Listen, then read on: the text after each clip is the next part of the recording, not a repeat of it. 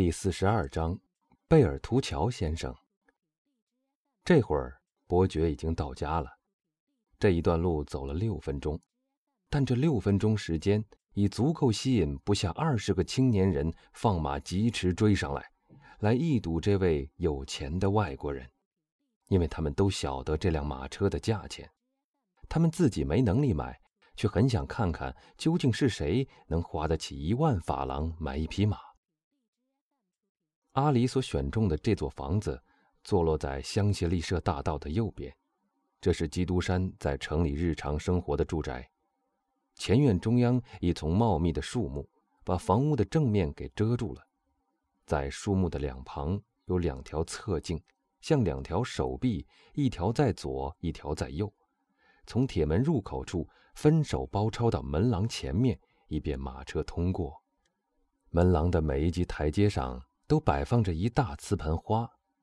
这座房子孤零零的，周围没有邻居，除了大门之外，在邦修路上还有一个侧门。车夫还没等喊门房，那两扇笨重的大门就已经打开了。原来他们已看见了伯爵的马车。在巴黎，就像在其他地方一样，他们都是以闪电般的速度来侍奉伯爵。石子路上车轮的声音还没停下来，大门已经关上了。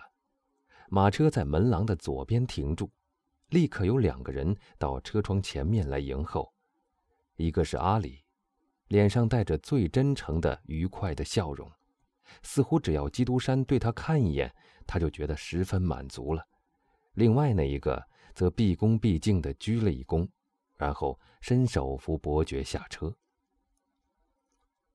谢谢贝尔图乔先生，伯爵说着，一边轻快地跳上了门廊的三个台阶。那个公证人呢？他在小客厅里，大人。贝尔图乔回答说。还有，我叫你把房子找好以后，就马上去印名片。印了吗？伯爵阁下已经印好了。我亲自到王宫市场那儿去找的最好的刻工，亲自看着他刻板。印出来的第一张名片就遵照您的吩咐送到了安顿大马路七号腾格拉尔男爵阁下府上了，其余的都在大人卧室的壁炉架上。很好，现在几点钟了？四点钟。基督山把他的帽子、手杖和手套都交给了那个在马尔塞夫伯爵家里招呼马车的法国听差，然后由贝尔图乔在前引路。走进了小客厅里。这间前厅里的大理石像太普通了，基督山说：“我希望不久就可以叫人全部搬走。”贝尔图乔鞠了一躬，正如这位管家所说的，那个公证人正在小客厅里等候伯爵。他虽然只不过是一个平庸的律师事务所里的职员，但却故意装出一副乡下律师所特有的那种。庄严的神气，先生，您就是受托把那座乡村别墅卖给我的公证人吗？基督山问道。是的，伯爵阁下。那公证人回答说。契约写好了吗？写好了，伯爵阁下。您把它带来了吗？带来了。好极了。我买的这座房子在什么地方？伯爵随意的问道。这句话一半是对贝尔图乔说的，一半是对公证人说的。管家做了一个手势，表示我不知道。那公证人惊异的望着伯爵：“什么？”他说：“伯爵阁下难道不知道他买的房子在什么地方吗？”“不知道。”伯爵回答说。“伯爵阁下不知道？我怎么会知道？我今天早晨才从卡蒂斯来，我以前又没来过巴黎。”这是生平第一次踏上法国领土，啊啊，那就不同了。您买的那座房子在欧特伊村。听到这句话，贝尔图乔的脸立刻变白了。欧特伊村在什么地方？伯爵问道。离这里只有两步路，阁下。那公证人答道。出帕西门以后没有多远，很幽静，在布罗涅大道的中央。这么近，伯爵说道：“那岂不是不在乡下喽？”你怎么会选中一所就在巴黎城门口的房子呢，贝尔图乔先生？我，管家带着一种诧异的表情大声叫道：“伯爵阁下没有叫我买这所房子呀！要是伯爵阁下可以回想一下。”啊，不错，基督山说道：“我想起来了，我在一家报纸上看到了一则广告，广告上说是一座乡村别墅。”我就被那个虚名迷住了。现在还来得及，贝尔图乔赶紧说道：“假如大人把这事托付给我，我可以给您在昂琴、谢特奈或者贝利维找到一座更好的。”哦，不用了，基督山无所谓似的答道：“既然已经买下了，就算了吧。”您说的很对，那公证人说道。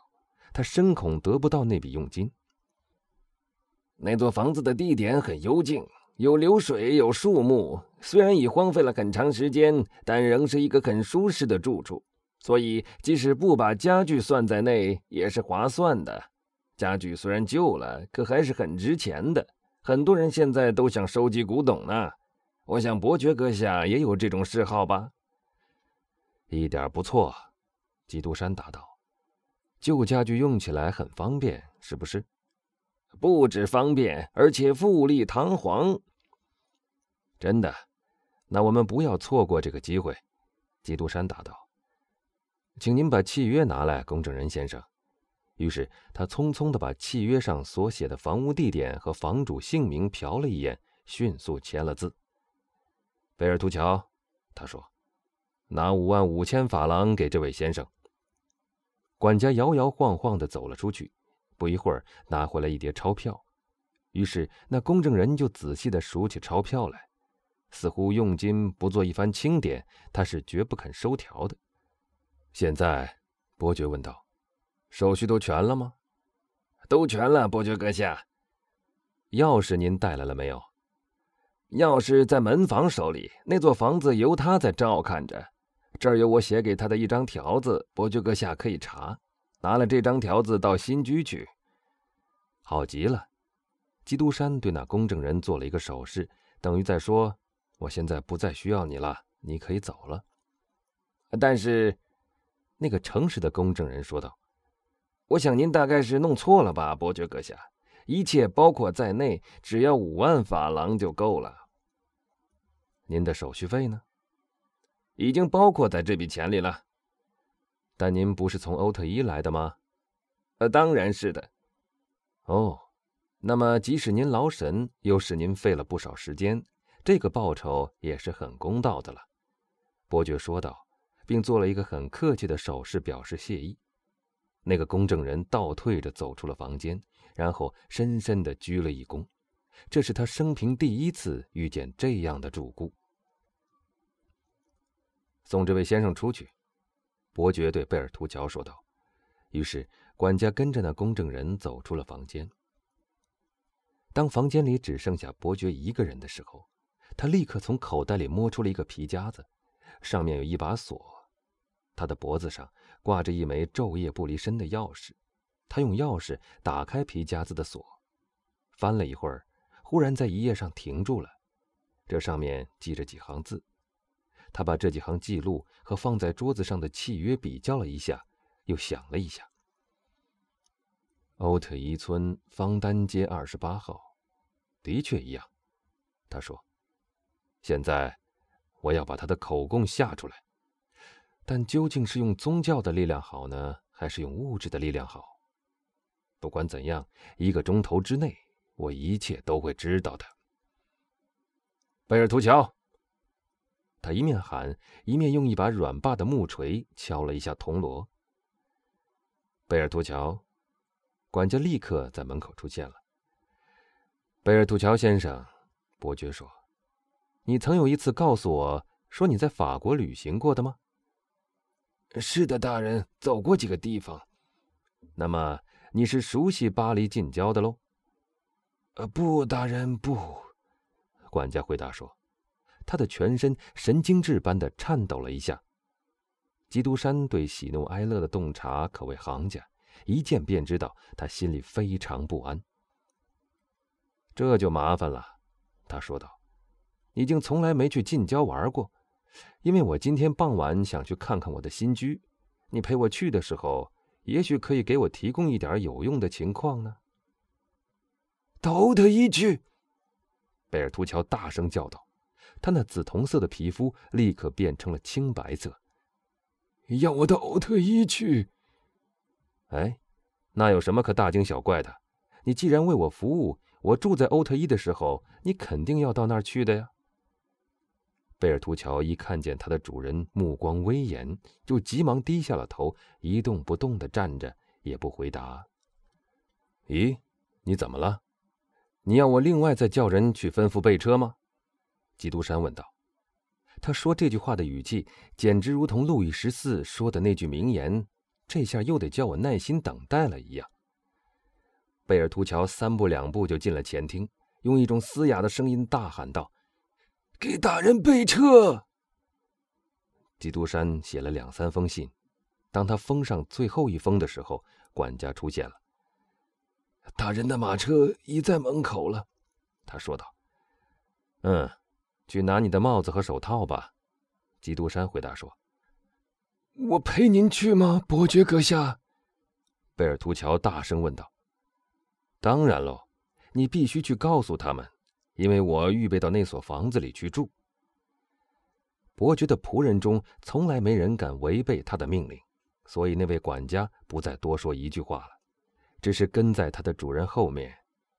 伯爵先上车，然后示意叫他跟上来。于是，他也上了车，毕恭毕敬地坐在前座上。